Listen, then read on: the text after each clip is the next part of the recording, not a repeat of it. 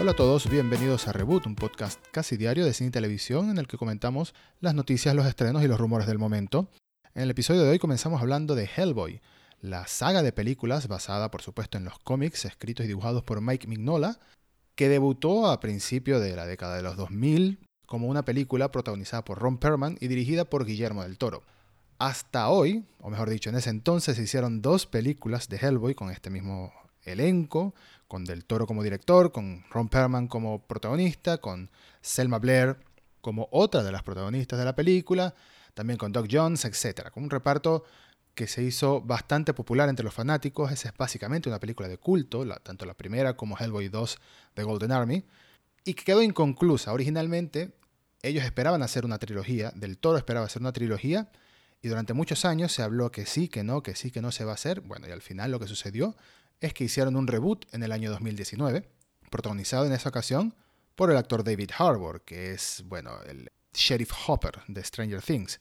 Sin embargo, ahora en pleno año 2020, a un año del estreno del reboot de Hellboy, Ron Perlman todavía dice que hay posibilidades, o mejor dicho, que tiene las intenciones de algún día hacer la tercera parte de la trilogía con Del Toro, siempre y cuando el director esté dispuesto a hacerla. Cosa que sabemos que Del Toro quiere, pero bueno, Del Toro es una persona muy ocupada en el cine, sobre todo después del éxito que tuvo La forma del agua, de Shape of Water, su película que le dio su primer Oscar y merecido Oscar como director y se ganó también el premio a Mejor Película del Año. Pero siendo más específico, Ron Perlman dijo que a él le ofrecieron el papel de Hellboy en el reboot. En una entrevista, el actor comentó que tuvo la oportunidad de participar y de hacer el reboot como Hellboy, pero decidió que la única versión de Hellboy en la que está interesado es en la de Guillermo del Toro, y por eso rechazó el papel. Y dice que, bueno, no ha visto la película, no sabe mucho al respecto, que les deseo lo mejor, pero que no estaba en su interés hacer esa película. Y es que, bueno, el pasado de Hellboy es bastante complicado, bastante complicado. La primera película que se estrenó en el año 2004 no tuvo el éxito en taquilla que, por supuesto, los estudios hubiesen querido que tuviera. Sin embargo, Del Toro hizo en el 2006, si no me equivoco, El laberinto del fauno, que fue un éxito, y entonces le dieron una oportunidad de hacer, bueno, una nueva Hellboy si quería. La hizo, tampoco fue un gran éxito, pero sí tuvo mucho apoyo de los fans, igual que la primera parte.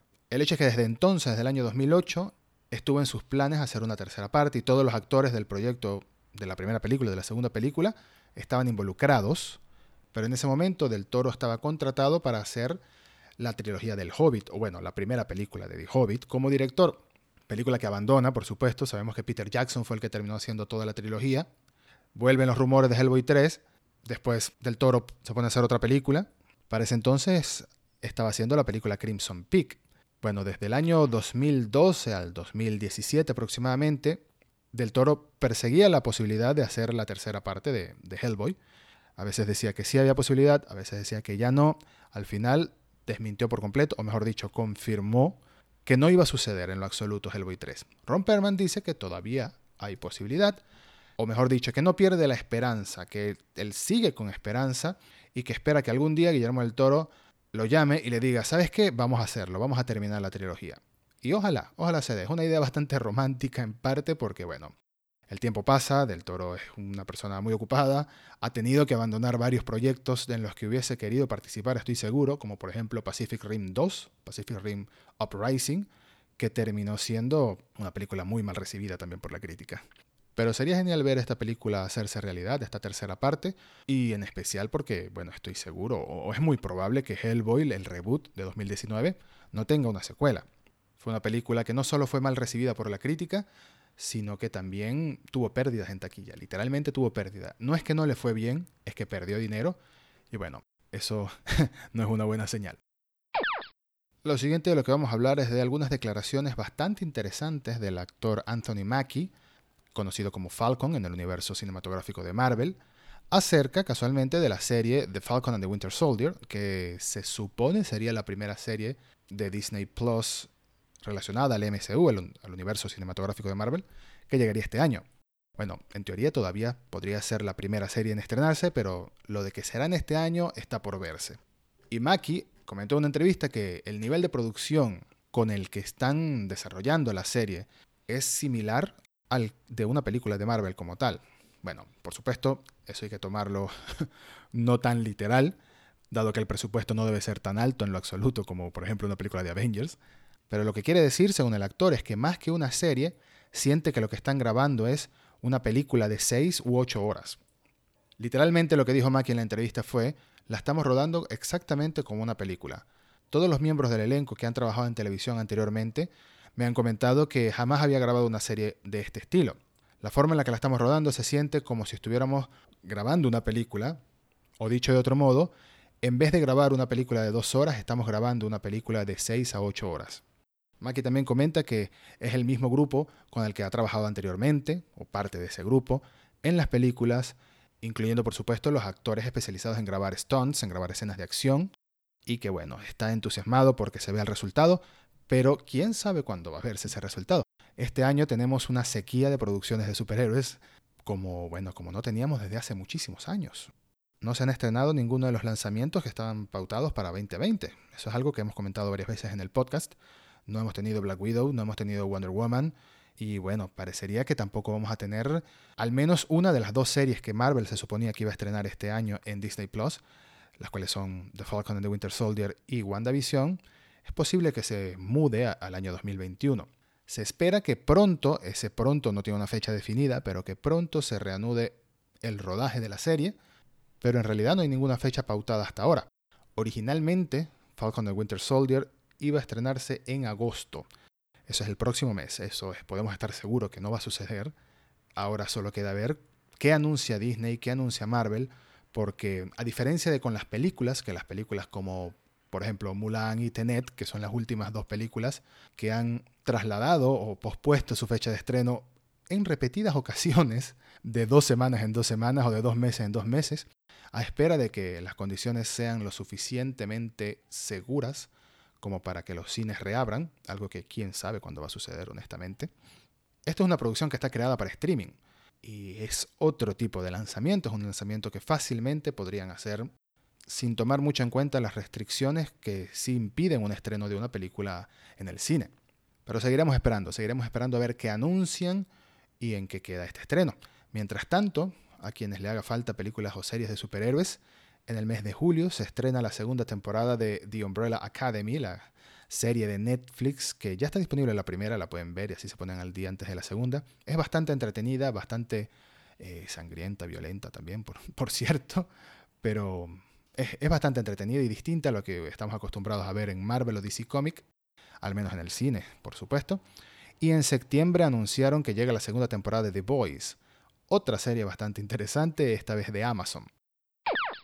Y la última noticia de la que vamos a hablar en el día de hoy es un tema muy delicado, pero que está, bueno, está bastante polémico. Y es que Ray Fisher, el actor que interpretó a Cyborg en la película Justice League, realizó un par de comentarios mmm, preocupantes acerca del director Joss Whedon a través de sus redes sociales.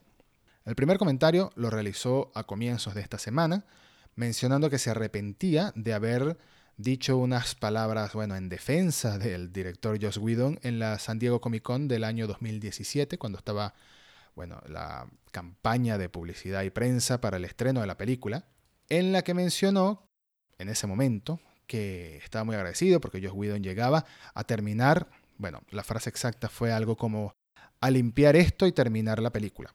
Ahora, en sus recientes comentarios, lo primero que dijo es que quería tomar un momento para públicamente retractarse de haber dicho estas palabras. Y ya por ahí se veía venir algún tipo de, bueno, por supuesto, una indirecta bastante directa de parte de Fisher hacia Whedon quizás, hacia la producción, hacia la película como tal.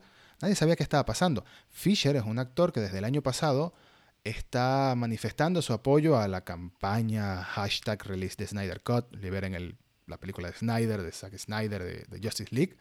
Pero Fisher, si mal no recuerdo, ni siquiera tenía una cuenta en Twitter y desde que se unió ha estado de vez en cuando mencionando su apoyo a la versión de Snyder de Justice League. Eso desde el año pasado. Entonces, el primer comentario que hizo al respecto fue ese en el que decía retractarse del aparente apoyo hacia Whedon o hacia la producción en ese momento.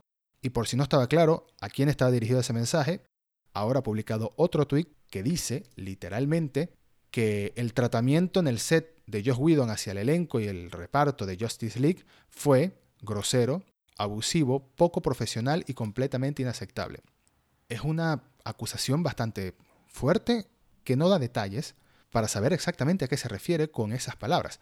Sobre todo la primera, la primera palabra es grosera, en inglés gross. Gross puede ser asqueroso o puede ser puede tomarse de muchas maneras esta palabra, que sin especificar, bueno, deja las puertas abiertas a, cualquier tipo de suposiciones que por supuesto ya están ocurriendo en Internet, porque Internet es Internet. Justamente es lo que yo no voy a hacer y es lo correcto. No hay que especular acerca de a qué se refiere Ray Fisher con esta, bueno, este, esta acusación directamente. De hecho, menciona que en muchas formas esta actitud de Whedon fue permitida por Geoff Jones y John Berg, que son productores de DC Comics. John Berg es el productor de la película y Geoff Jones además de ser productor, es uno de los escritores de cómic, de DC Comic de los últimos años más, bueno, más populares. Pero más importante es que para el momento de esa película, del momento de que se estrenó Justice League, eh, Jeff Jones estaba ejerciendo como presidente y director creativo de DC Entertainment, la rama de DC Comics relacionada a, bueno, al cine y a la televisión.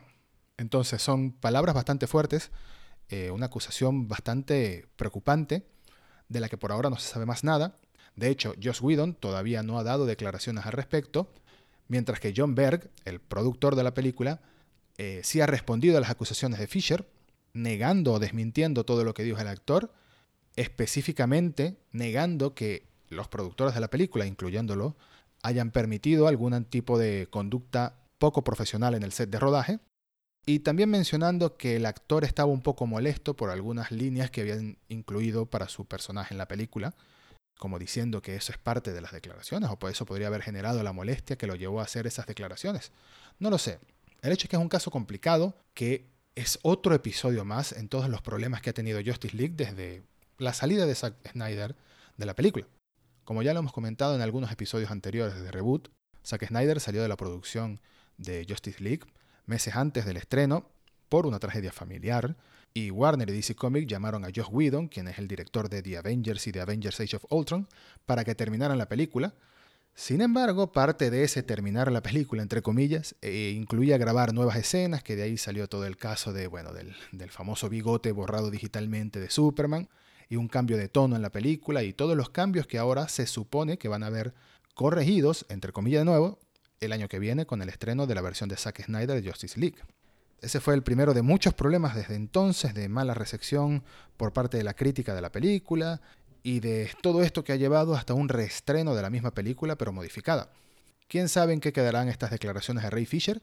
Pero bueno, es otro episodio más ante tantos problemas que parece haber tenido esta película. Por último, como bonus, no quería dejar de mencionar que una de mis franquicias más queridas de la infancia regresa como película animada. Y se trata de las tortugas ninja, Teenage Mutant Ninja Turtles, que sí, que hace algunos años tuvieron un par de películas live action que no he visto y no pienso ver. Para mí las únicas películas live action que existen de las tortugas ninja son las de los 90. Bueno, pero sabemos que desde entonces también han existido muchas series animadas y ahora es momento de un nuevo reboot como película animada en CGI, la cual estará producida por Seth Rogen, Evan Goldberg y James Weaver. Rogen, si no lo conoces, es un actor que hace muchas películas de comedia. Ha estado en Pineapple Express, ha estado en Superbad y en una que se llama El Fin, This is the End, El Fin del Mundo, creo que era la traducción oficial al español. Pero también ejerce como productor. Hasta ahora, quizás sus dos mayores producciones han sido la serie de Preacher y la serie de Boys. Y bueno, ahora se suma esta película animada de las Tortugas Ninja, que todavía no tiene fecha de estreno, pero no deja de ser interesante un nuevo proyecto de esta franquicia tan querida por muchos. Y esto ha sido todo por hoy, hasta el próximo episodio de Reboot, muchas gracias por escuchar.